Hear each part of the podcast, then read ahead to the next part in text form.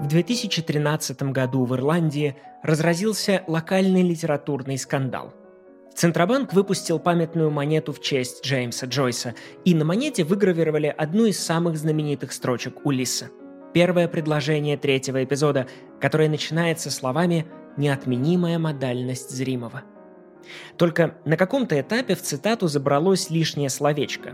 И к строчке «Signatures of all things I'm here to read» добавили слово that, которое. Signatures of all things that I'm here to read. И хотя Центробанк Ирландии за эту ошибку потом извинился, сама история мне представляется крайне символичной. Третий эпизод – это неотменимая, неизбежная, неотвратимая модальность ускользающего. И он постоянно меняется даже спустя сто лет, даже на реверсе монеты –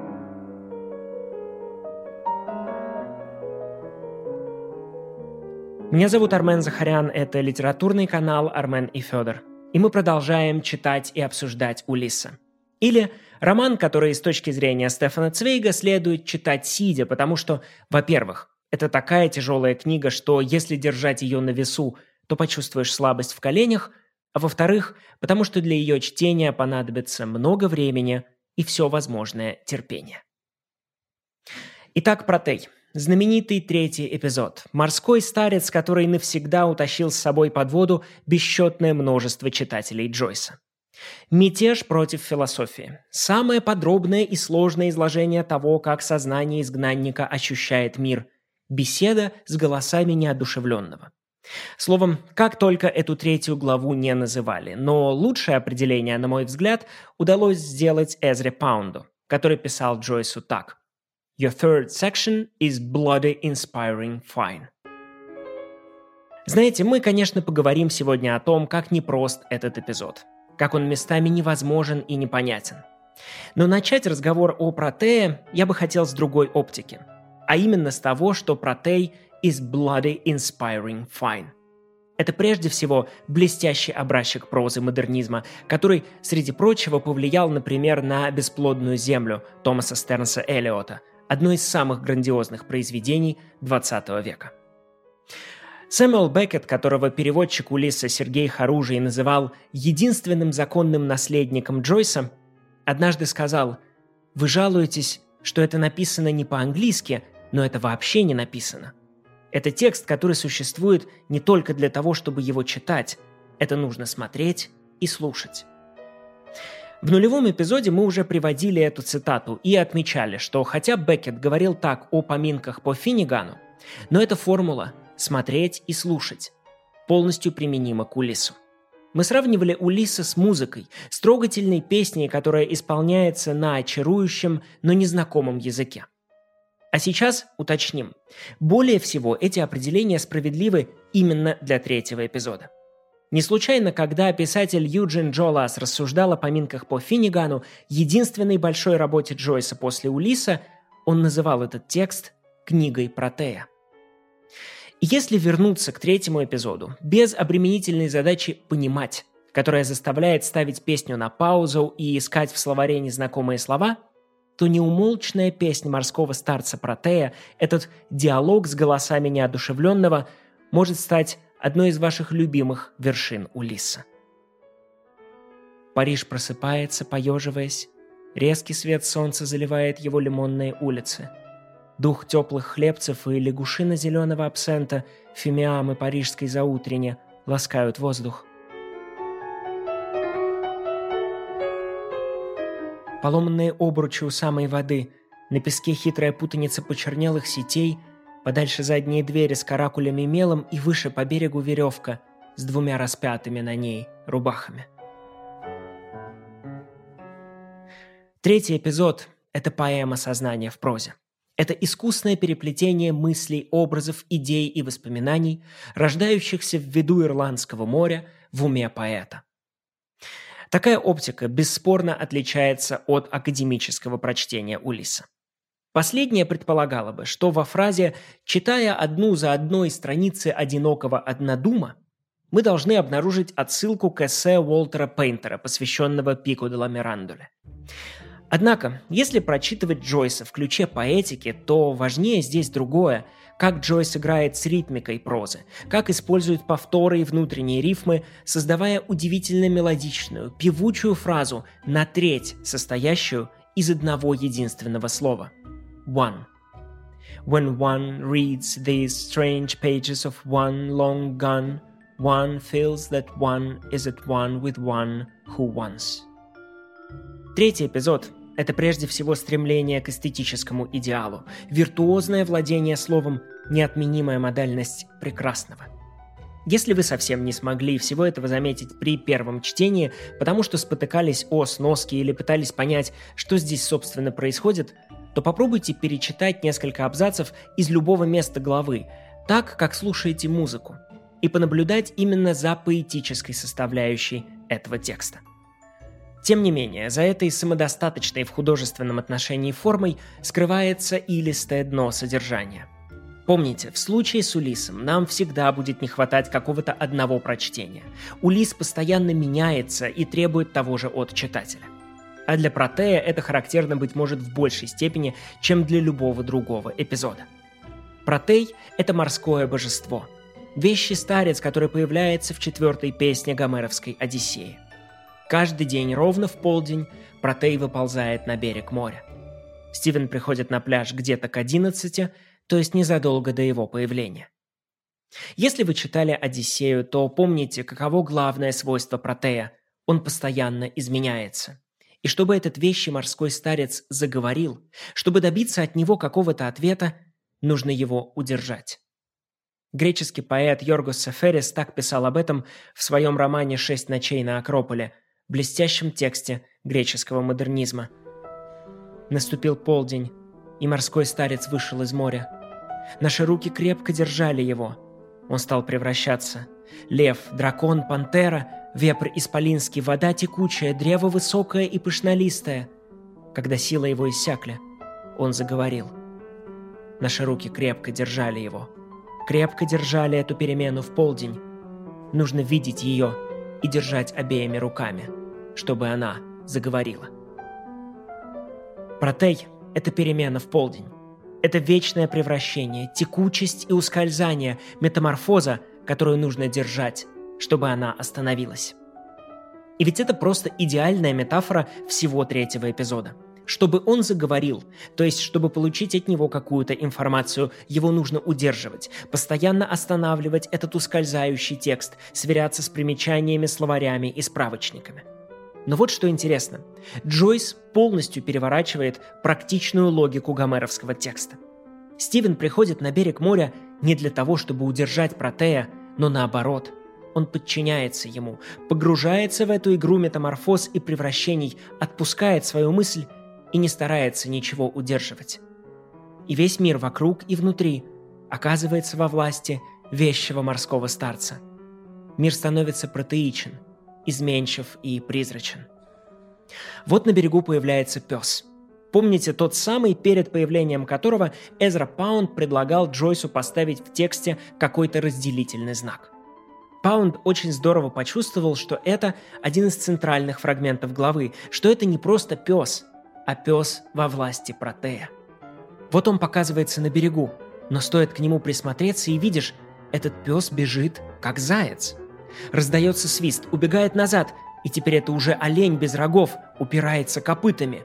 Миг, и бросается на хозяев с медвежатой лаской. Миг, и из пасти его свисает тряпка волчьего языка. Миг, и он переходит на телячий галоп. Миг, и роет землю лапами леопарда и когтями пантеры. Вот она, природа третьего эпизода, природа протеичности, постоянной трансформации и изменчивости. Вот почему этот текст так сложно читать, если пытаешься понимать его, а не просто прислушиваться к шелесту слов на берегу моря. Удержать Протея очень сложно. Самому герою Минилаю, которому на секундочку досталась Елена Прекрасная, пришлось в свое время выжидать в засаде среди тюленей, чтобы застать вещего старца врасплох. Герой-читатель Улиса может воспользоваться похожим оружием – терпением и комментарием к роману той или иной степени подробности, который поможет удержать каждую ускользающую строчку, заставить ее говорить на более-менее понятном языке. Но я предлагаю проделать все-таки нечто другое. Не пытаться удержать эту перемену, а последовать за ней. Попробовать смотреть и слушать. И, возможно, это поможет нам сделать какие-то выводы без засады и дешифровки. Помните, в прошлом выпуске мы говорили о двух подходах к истории – линейном и циклическом, и о том, как Джойс делает выбор в пользу циклического. Так вот, в третьем эпизоде то же самое происходит уже с сознанием. Наше мышление циклично, говорит Джойс. Мы не думаем из точки А в точку Б, мы думаем по сложной спирали постоянных ускользаний и обретений. И действительно, большую часть третьего эпизода мы проводим в сознании Стивена. И это не ровная конвейерная лента, а скорее уж лента Мёбиуса – на цикличную природу сознания указывает, например, масса повторений. Они разбросаны по всей главе, как ракушки по морскому берегу. И каждый раз, когда на них наступаешь, слышишь знакомый хруст. Тетка считает, ты убил свою мать. Фраза, брошенная в первой главе Маллиганом, отзывается в сознании Стивена в этой. «Я не буду спать там сегодня ночью. Это уже эхо собственной мысли. Перед посадкой на ночевку на чьем-то чужом диване она заходит на еще один круг. Помните, ведь этой мыслью кончалась первая глава. «Сегодня я не буду здесь ночевать». Пес-бедолага. Так в первом эпизоде называет Стивена Маллиган, а в третьем, заходя на очередной круг, мысль повторяется снова. «Эх, пес-бедолага, здесь лежит тело пса-бедолаги». Или вот внезапная мысль. Все королевичи – рай для самозванцев и тогда, и теперь. Это эхо уже другого голоса профессора Дизи, который только что в школе говорил Стивену «Мы все ирландцы, все королевичи». Я не буду продолжать этот список, потому что это как идти по берегу моря и подбирать каждую ракушку. Здесь важен сам принцип, принцип цикличности сознания и множащихся повторений, который Джойс доведет до апогея много позже, в 15 эпизоде «Безумной фантасмагории» Цирцея. Наконец, нужно все-таки сказать несколько слов и о содержательной части третьего эпизода. Он открывается формулой, которая станет впоследствии знаменитой и попадет на ирландскую монету – неотменимая модальность зримого. То есть та неизбежность, с которой мы воспринимаем предмет, когда видим его, и сразу оцениваем, делаем о нем какие-то выводы. Но можем ли мы доверять зрению? Действительно ли вещи таковы, какими мы их видим, и как они изменятся, если закрыть глаза. Ответом на цепочку этих нехитрых мыслей, изложенных хитрым языком и подкрепленных философским аппаратом, становится своеобразный эксперимент. Стивен закрывает глаза и идет по берегу моря, ощупывая своей ясеневой тростью дорогу на манер слепого. И в какой-то момент ему, крушащему тростью ракушки, становится страшно. Он вроде и хочет открыть глаза, но почему-то медлит – а вдруг все исчезло за это время? Вдруг от мира больше ничего не осталось, только выжженная, бесплодная земля? Это мгновенное сомнение, но оно эссенциально важно для Стивена. Это в сущности и есть его текущее положение. Зыбкости, неопределенности, неуверенности в себе, а уж тем более в окружающем мире. До известной степени Стивен живет именно в этой паузе, между тем, как ты захотел открыть глаза, и тем, как решился это сделать.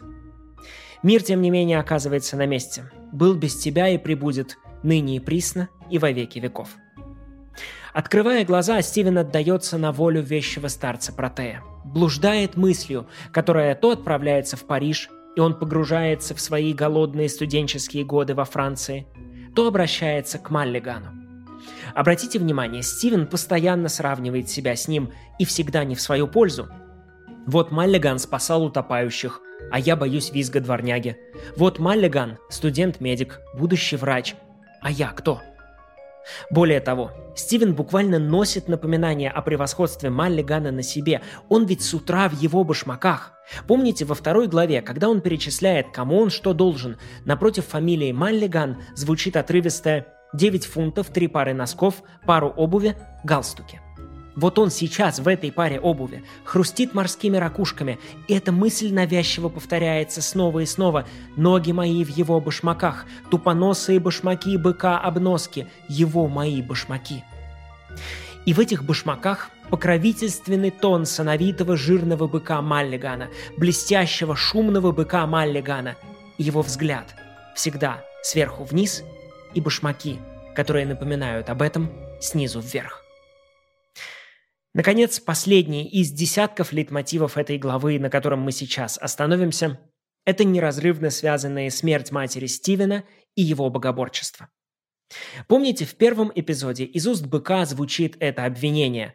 «Твоя мать умирала, а ты не помолился ради нее. Мог бы уж встать на колени, Клинк». Но Стивен не мог, как и сам Джойс до него. И теперь это все время мучит его, и красной нитью в его сознании голубая французская телеграмма «Мать умирает, возвращайся, отец». Телеграмма с опечаткой, поэтому не «мать», а «нать». Но в переводе эта опечатка все-таки проигрывает. В английском тексте Улиса вместо «mother» в телеграмме написано «nother». Одна из форм слова «another» – «другой». Да, мать умирает, но это кто-то другой умирает, не я. И ответственен за ее смерть кто-то другой, не я. Поэтому на фразу Маллигана «Тетка считает, ты убил свою мать», Стивен отвечает «Кто-то ее убил». И этот кто-то – это, конечно, Бог, точнее его отсутствие в присутствии смерти. И вслед за опустошающей, но все еще метафизической формулой «Бог – это крик на улице» приходит следующее, куда более материальное. Бог стал человеком, человек – рыбой, рыба – гагарой, гагара – перинной горой. Круговорот Бога в природе, который не смертью смерть поправ, а который, вот он – стайка мальков-трупоедов, вылетающих через щели в ширинке утопленника. Конечно, размышляющий так Стивен не мог встать на колени и молиться рядом с умирающей матерью. Он слишком ненавидит Бога и смерть, чтобы участвовать в ритуалах, которые весельчаку Маллигану дались бы так же легко, как спасение утопающих. А Стивен, порвавшись Богом Стивен, все еще не безразличен к нему. Он не циник, но с точностью до наоборот – он слабый, живой и ранимый поэт, скиталец в шкуре пса, бедолаги. В этом положении мы его пока и оставим, чтобы отправиться в четвертый эпизод, который будет куда проще, впрочем, не всегда приятнее читать, и где мальков телесности станет больше, а вот духовности чуть поубавится. И мы наконец-то познакомимся с главным героем Джойса, Every Man and No Man, мистером Леопольдом Блумом. Принимаясь за четвертый эпизод, во-первых, обратите особое внимание на его первую строчку. Да, она далеко не так знаменита, как открывающий фрагмент третьей главы, но там будет о чем поговорить. А во-вторых, покидая собачий мир Стивена и погружаясь в кошачий мир Блума, обязательно помните, что мы оставляем позади. Первую часть романа, первые три эпизода, так называемую телемахиду, странствие сына в поисках отца, странствие трости в поисках опоры – Странствие Стивена Дедала, который наблюдает за безмолвным кораблем на безмолвной глади воды и передает эстафету главному страннику романа. Словом, отправляясь дальше, помните, что позади кто-то есть. Кто-то, кто обернулся через плечо, взирая назад, пронося в воздухе высокие перекладины трех мачт с парусами, убранными по трем крестам салингов, домой, против течения, безмолвно скользя, безмолвный корабль. Меня зовут Армен Захарян, это литературный канал Армен и Федор. До следующего эпизода.